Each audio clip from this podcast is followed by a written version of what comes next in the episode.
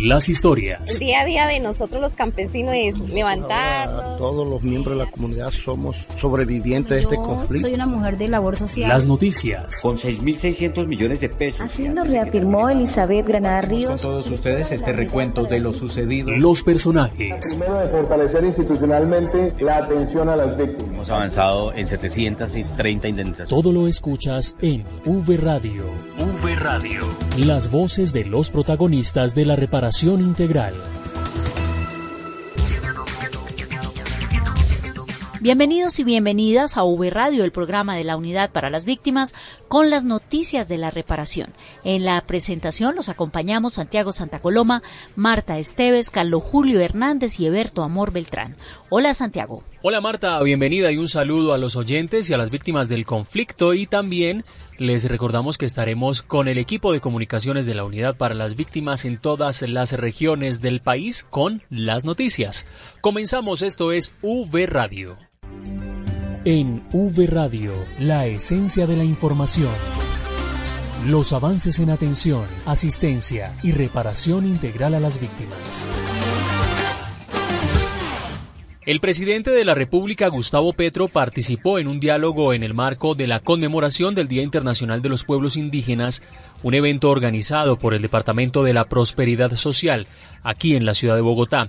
En este encuentro, el mandatario de los colombianos habló de la importancia que tendrá el movimiento indígena en la forma de gobernar para toda la sociedad en su conjunto.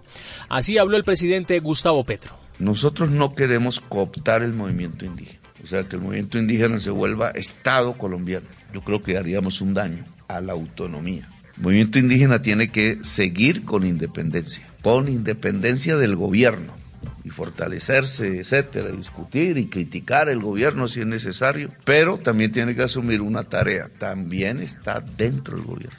Y entonces hay que gobernar, no solo para sí mismos, sino para todo el conjunto de la sociedad con toda su complejidad. Esa nueva dimensión agranda la agenda, la vuelve muy interesante, la pone en otro terreno quizás, con sus problemas, con sus virtudes. Así que las y los invito no solamente a resistir, porque hay que seguir resistiendo, sino a gobernar para cambiar realmente el país. Precisamente la Unidad para las Víctimas se unió a esta conmemoración con la realización de diferentes actividades en la ciudad de Bogotá, desde muestras artísticas y culturales con productos elaborados por comunidades indígenas.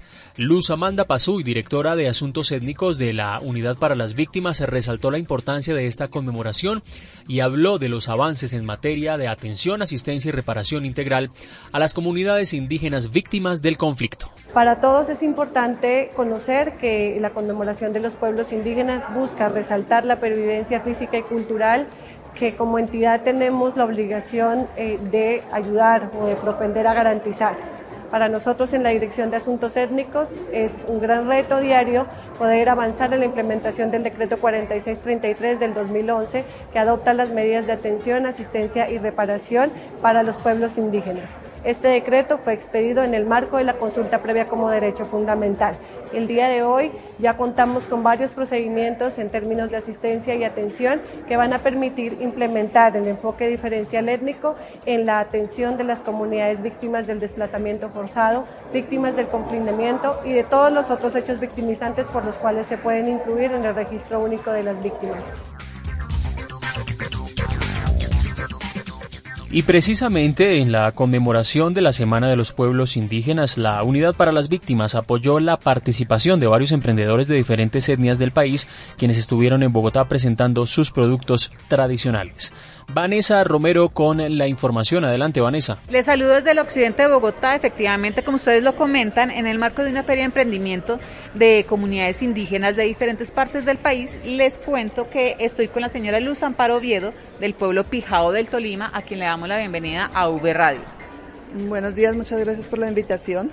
Bueno, eh, señora Luz Amparo, en este momento usted está participando con un eh, emprendimiento de alimentos y aquí veo bastantes cosas muy ricas. Cuénteme ¿En qué consiste y si ustedes mismos los cultivan? ¿Cómo es? Eh, pues eh, ya estamos trabajando con la quinoa y el amaranto, que son alimentos ancestrales.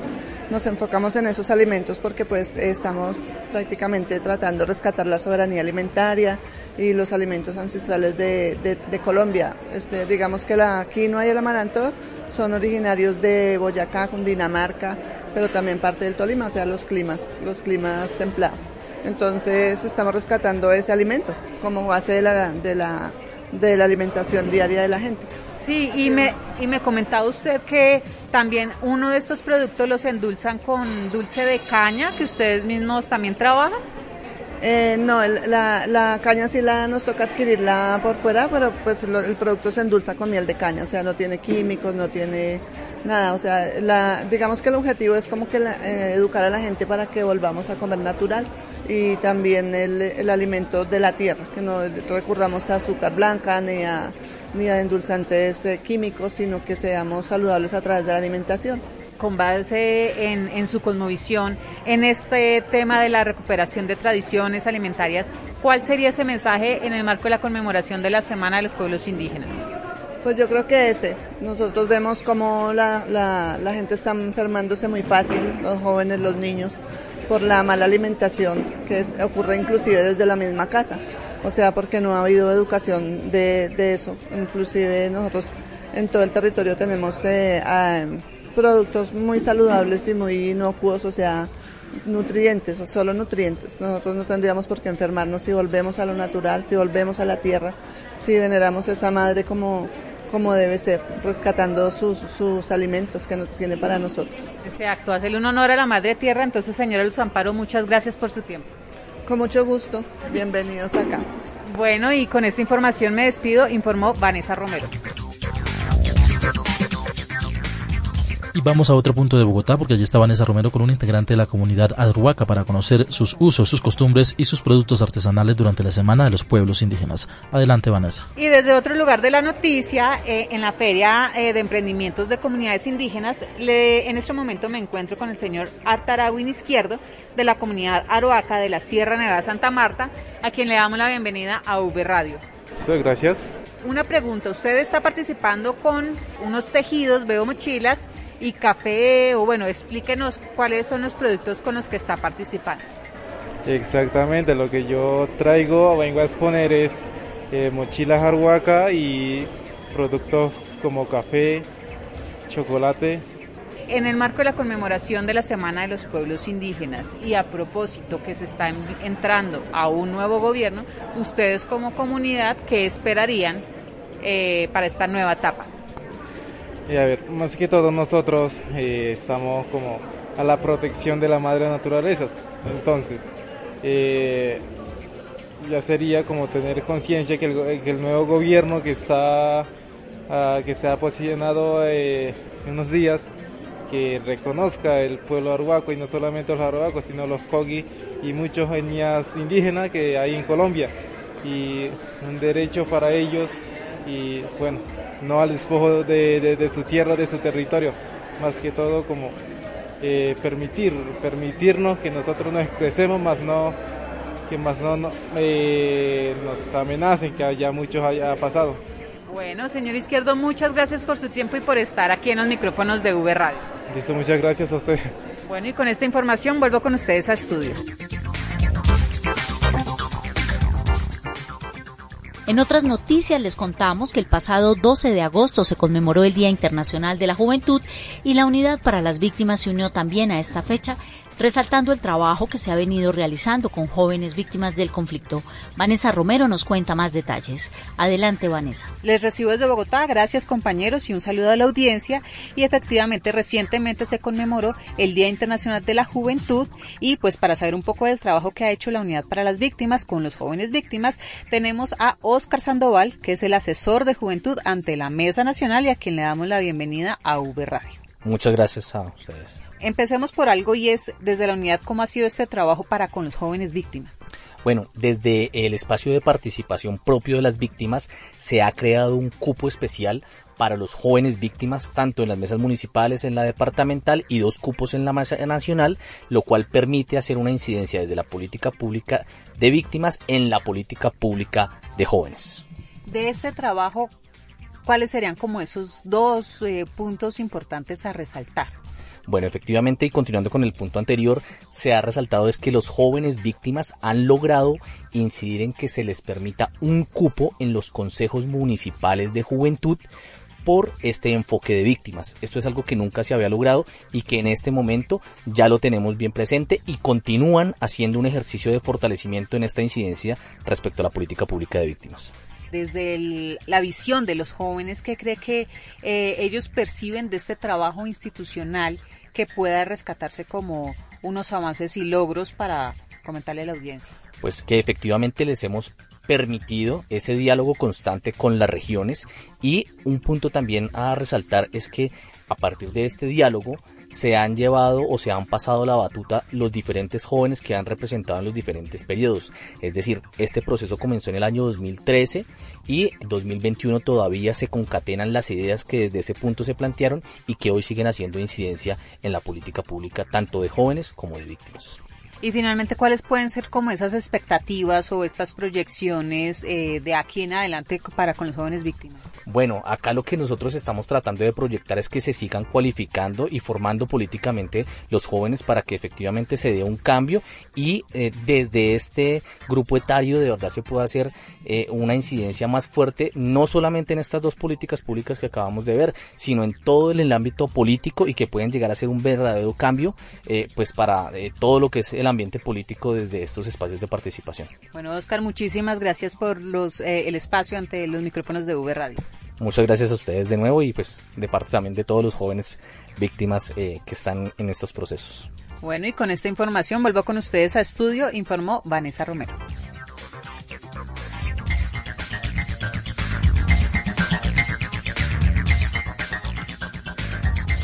Desde la Mesa Nacional de Participación Efectiva de las Víctimas ven con buenos ojos la propuesta del Gobierno Nacional para atender a las víctimas con discapacidad, pero realizan una solicitud importante que tiene que ver precisamente con los procesos de atención a esta población.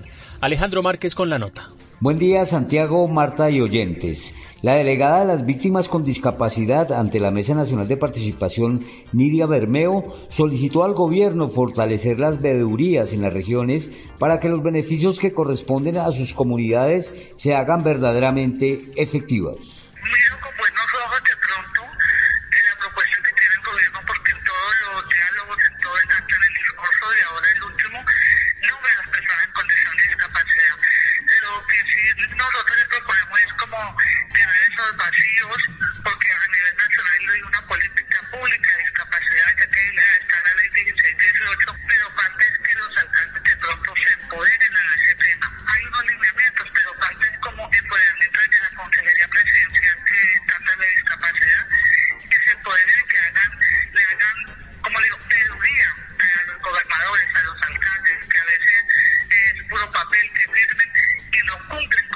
La vocera de las víctimas con discapacidad recordó que en septiembre se realizará el próximo encuentro que reunirá a los 32 delegados con este enfoque diferencial de todo el país y tendrá como sede a Santa Marta. Para V Radio informó Alejandro Márquez. La Unidad para las Víctimas realiza un trabajo importante en temas de archivo de la información, donde se recogen datos históricos sobre derechos humanos organizados de forma física y digital. La nota con Julie Urquina. La Unidad para las Víctimas custodia 30.000 metros lineales de archivo de derechos humanos. Se trata de 134.282 cajas con las historias de las víctimas. Los archivos con el historial de las víctimas del conflicto corresponden a documentos que se refieren a violaciones a los derechos humanos e infracciones al derecho internacional humanitario. Dentro de la unidad, estos son objeto de las medidas de preservación, protección y acceso. Los archivos dan cuenta de los hechos victimizantes desde la voz de las víctimas y su significado, sus acciones de resistencia, los responsables, los daños ocasionados, la respuesta del Estado y la materialización de los derechos de las víctimas. Juan Camilo Llanos, jefe del Grupo de Gestión Administrativa y Documental de la unidad, nos cuenta más sobre este proceso. 250 colaboradores se encargan de la organización, foliación, digitalización, indexación y atención de consultas. Son aproximadamente 20.000 metros lineales del archivo de derechos humanos que ha producido la entidad desde el 2012. Esta operación se implementa en el marco del sistema de gestión de registros y documentos bajo la norma ISO 30301 de 2019, que contribuye a preservar el patrimonio documental que da cuenta de la historia del país. Desde Bogotá informó para V Radio Julie Urquina Macías. Y más noticias de la reparación integral en 60 segundos. 60 segundos. La información más destacada de la unidad para las víctimas. 60 segundos.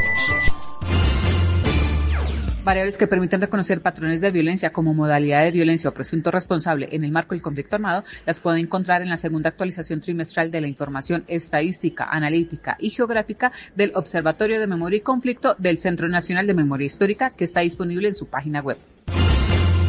¿Ya participó del curso de enfoque diferencial? La Unidad para las Víctimas informa que todavía puede inscribirse y participar de este espacio. Solo debe enviar sus datos personales al correo soporte.enfoque.unidadvíctimas.gov.co. Participe, es totalmente gratis. Atención todas las víctimas. Recuerden que todos los planes, programas, proyectos y acciones disponibles ofertadas por cada una de las entidades del nivel gubernamental y estatal las encuentran en el portal SNARIT, una herramienta que contiene todo el mapa de oferta interinstitucional.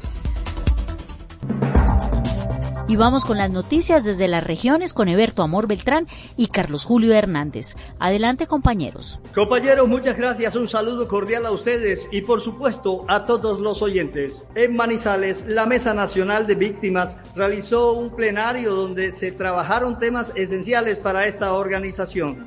Edwin Herrera con la noticia. Compañeros, ¿qué tal? Un saludo muy especial desde el eje cafetero. Que las víctimas tengan más y mejor acceso a los programas de beneficio y oferta social del Estado y una real priorización frente a temas de adquisición de tierras fueron algunas de las conclusiones del plenario de la Mesa Nacional que se cumplió en la ciudad de Manizales. Ludirlena Pérez, una de las líderes de la mesa, nos habla sobre el particular. Estamos trabajando en algo muy importante para más de 9 millones de víctimas, que es la reforma, la modificación a la ley de víctimas 1448 del 2011, esto en articulación con la institucionalidad, eh, la Unidad para las Víctimas, el PNUD y por supuesto a los 16 electos y electas en el CITRES, que son las circunscripciones especiales de paz.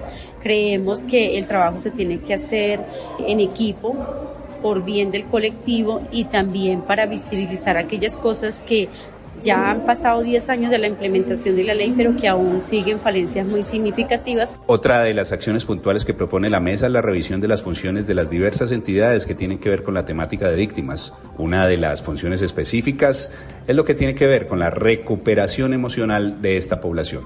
Nora Elisa Vélez, quien es líder también de la Mesa Nacional, nos habla sobre este tema. Trabajamos mucho en las propuestas para una construcción de un nuevo documento, el cual vamos a enviar a nivel nacional teniendo en cuenta cada uno de nuestros propósitos y metas a alcanzar a nivel nacional en pro de las víctimas del conflicto. El día de ayer tuvimos también grandes éxitos porque estuvimos hablando con el Ministerio de Salud, en el cual se va a empezar nuevamente a implementar el PACSIV en los territorios, logrando de que ya no sea por parte de los operadores, sino que sea por parte realmente las SS SS de cada municipio para poder hacer una implementación fuerte en el tema del parcido y recuperación psicosocial a las víctimas del conflicto. Los miembros de la Mesa Nacional de Participación de Víctimas que preside la coordinadora Eucari Salas también revisaron todos los decretos ley y algunas de las modificaciones a la ley 1448 como conclusión a este encuentro aquí en Tierras Cafeteras.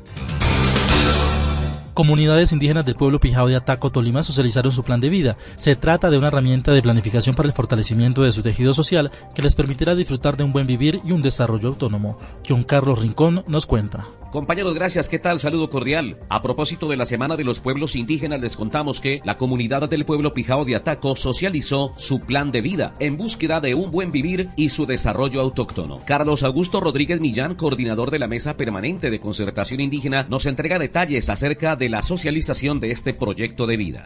Bueno, eh, son 152 proyectos visionados a 10 años. Esos 152 proyectos están divididos en cuatro componentes y en programas. Territorio ambiental, sociocultural, el otro es político organizativo y el último es económico. Hablamos de la tierra, hablamos del ambiente y hablamos del cuidado de todo lo que comprende fauna y flora. Eh, lo de la guardia indígena, de los mandatos mayores, hablamos de la jurisdicción especial indígena. En la parte económica, en la parte de producción y en la parte sociocultural hablamos del tejido social, la cultura como un eje central de nuestras raíces. ¿Qué podemos decir frente al acompañamiento que ustedes reciben por parte de la Unidad para las Víctimas? Pues hemos avanzado bastante, nos falta la protocolización del PIB, esperamos que este año ojalá se pueda completar, ya hicimos unas mesas técnicas de trabajo, entonces estamos ya a la puerta de, de, de protocolizar el PIB y de que este sujeto de pasión colectiva así pueda restablecer sus derechos. A propósito, Carlos, de los programas orientados a municipios PEDER como Ataco y a su región, ¿qué expectativas manejan frente a estos proyectos de vida? Ya desde la, el acuerdo de paz nosotros hemos resistido y hemos fortalecido y estamos con todo el entusiasmo, con toda la, la forma de poder seguir trabajando por esta paz y por la reconciliación de nuestros territorios. Desde el municipio de Ataco, en el sur del Tolima, informó para V Radio John Carlos Rincón.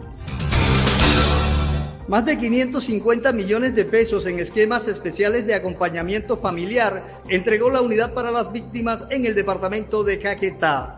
La nota con Indira Lorduy. Adelante, Indira. Gracias compañeros, nos encontramos visitando el sur del departamento del Caquetá a propósito de que la Unidad para las Víctimas está efectuando la entrega de esquemas especiales de acompañamiento familiar. Nos encontramos con una de las personas beneficiarias, Jorge Cuellar, bienvenido. Gracias por la oportunidad que nos han brindado, eh, gracias a la Unidad para las Víctimas eh, salí beneficiado en la heladería y porque pues gracias a Dios esto es una semilla que nos dan para nosotros ir creciendo con nuestro propio negocio y es algo muy bonito porque llama a poder trabajar con nuestras propias manos, nuestro propio esfuerzo para poder sacar nuestra familia adelante. Muchísimas gracias. Esto es todo, compañeros. Desde Morelia, al sur del Caquetá, informó Indira Lorduy para V Radio. Con proyectos productivos y comunitarios avanza el plan de retornos y reubicaciones en el municipio antioqueño de Yolombó. Juan Carlos Monroy tiene más detalles. Gracias a los planes de retorno y reubicación que implementa la Unidad para la Reparación a las Víctimas en el municipio de Yolombó, centenares de campesinos que volvieron a sus fincas están motivados por los proyectos agropecuarios y la dotación tecnológica y mobiliaria para dos centros de salud, la escuela y una caseta comunal. De estos avances es testiga la líder comunitaria Ruby Giraldo. Con estas placahuellas hemos mejorado la calidad de vida de nuestras familias. Con los proyectos productivos estamos también impactando mucho porque es producir alimentos, es producir comida y adicional a eso los excedentes se están sacando para el pueblo a los mercados yolombinos.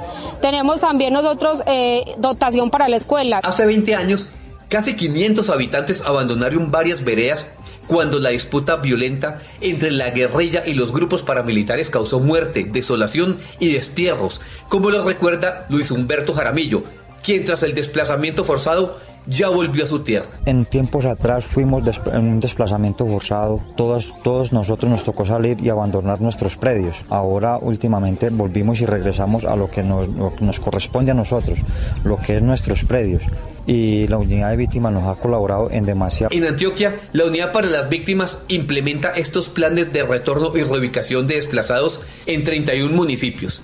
Desde Yolombó, para V Radio, informó Juan Carlos Monroy Giraldo.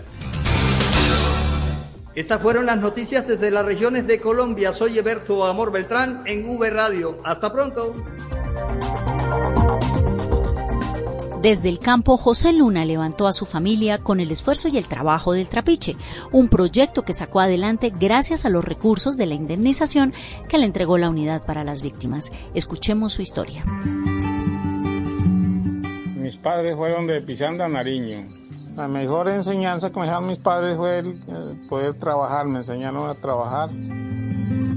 Con esa voz apacible que no improvisa experiencia, sino que trae consigo la sabiduría de una vida hecha a pulso, José Abelardo Luna rememora el mejor legado de sus padres, que partieron de esta tierra y a quienes les honra el mayor respeto. A mí me tocó salir eh, porque ya me dijeron que, que saliera de la casa, entonces yo me tocó salirme de la casa, dejando todo botado por allá. En la casa me tocó salir cuando mis padres murieron ya, yo quedé huérfano y ya quedamos huérfanos y nos tocó salir, unos para una parte, otros para otra. A mí me dijeron que saliera de la finca porque pues me invitaban mucho a, reuniones y yo no quería asistir.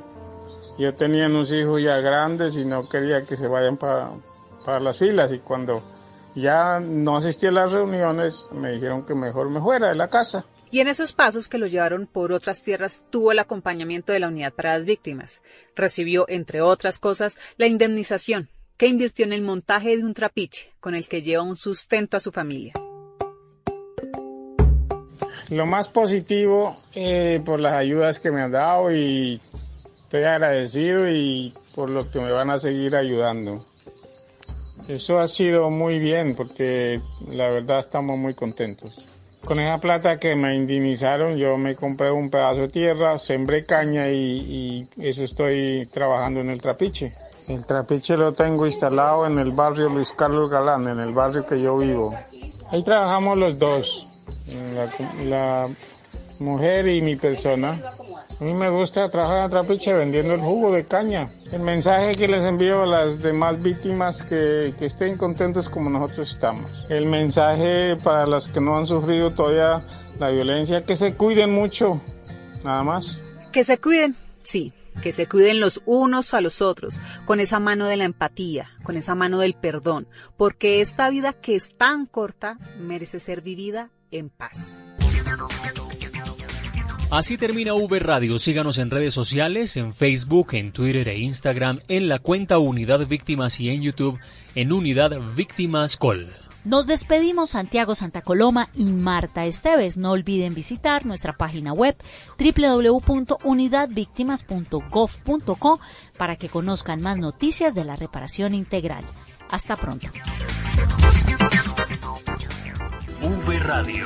Las voces de los protagonistas de la reparación integral.